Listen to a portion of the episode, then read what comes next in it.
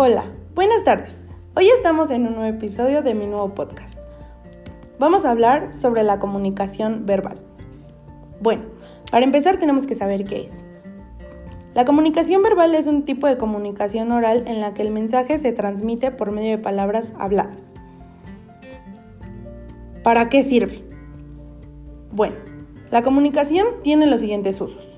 Expresar sentimientos y emociones, le da mayor credibilidad al lenguaje verbal, enfatiza las ideas que estamos expresando por medio de gestos. Sirve también para sustituir a las palabras cuando utilizamos gestos. Orientar la forma en la que los mensajes verbales pueden llegar a ser interpretados. Es una forma de contradecir al lenguaje verbal. Se encarga también de regular la comunicación verbal dentro de las conversaciones. Las principales características es que regula el proceso de la comunicación aplicando o reduciendo el mensaje. Puede variar dependiendo de la cultura. La forma más evolucionada de comunicación oral es el lenguaje articulado. Utiliza el canal auditivo. Utiliza movimientos y gestos junto con las palabras. Bueno, ahorita vamos a hablar sobre los, los elementos de la comunicación verbal.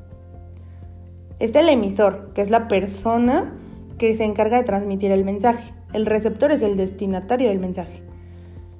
El mensaje es la parte más importante de la comunicación, es la información. Canal es el medio para transmitir la información. El código es el conjunto de símbolos que se usan para expresar el mensaje. Y el contexto es la situación en la que el emisor y el receptor en la que está el emisor y el receptor cuando se da la comunicación. Hay varios tipos de comunicación. Está la comunicación oral, que es el tipo de comunicación que se realiza por medio de signos orales y palabras que se hablan o se expresan de forma gestual. Y está también la comunicación escrita, que es el tipo de comunicación que se realiza por medio de papel o a través de mensajes. Los medios pues existen muchos medios por los cuales se puede ejercer la comunicación verbal, como por ejemplo los televisores, la radio, el internet, el teléfono, los videos. Estos son algunos de los medios que son más utilizados y más comunes para transmitir un mensaje. A continuación voy a hablar sobre las ventajas de la comunicación verbal. Este tipo de lengua nos permite obtener respuestas de forma instantánea con respecto al mensaje dado a otras personas.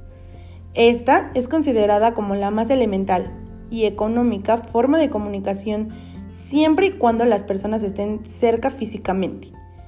Permite identificar a una persona aunque no se esté viendo. Facilita las correcciones inmediatas del mensaje al propio emisor. Evidentemente, también es más natural y espontánea, que otras formas de comunicarse. Permite cambiar impresiones sobre el emisor y el receptor. Así como hay ventajas, también existen las desventajas de, las, bueno, de la comunicación verbal. Unas, bueno, te voy a mencionar unas. No todas las personas piensan de la misma forma con respecto a una misma palabra. Puede ser que tenga una cobertura limitada, es vulnerable a ser cambiada por una serie de gestos u otros medios auxiliares. Si no se habla claramente, puede ser que el mensaje sea malinterpretado. Si el mensaje es demasiado complejo, no es buena forma de comunicación. Por último, voy a hablar sobre la importancia. La importancia de la comunicación verbal se fundamenta en que es una de las mejores formas de comunicación para informarnos, para lograr clarificar dudas o malos entendidos, para corregir cuando algo se ha dicho de manera equivocada. En sí es fundamental la, comunicación. Bueno, esto ha sido todo. Muchas gracias por haberme escuchado.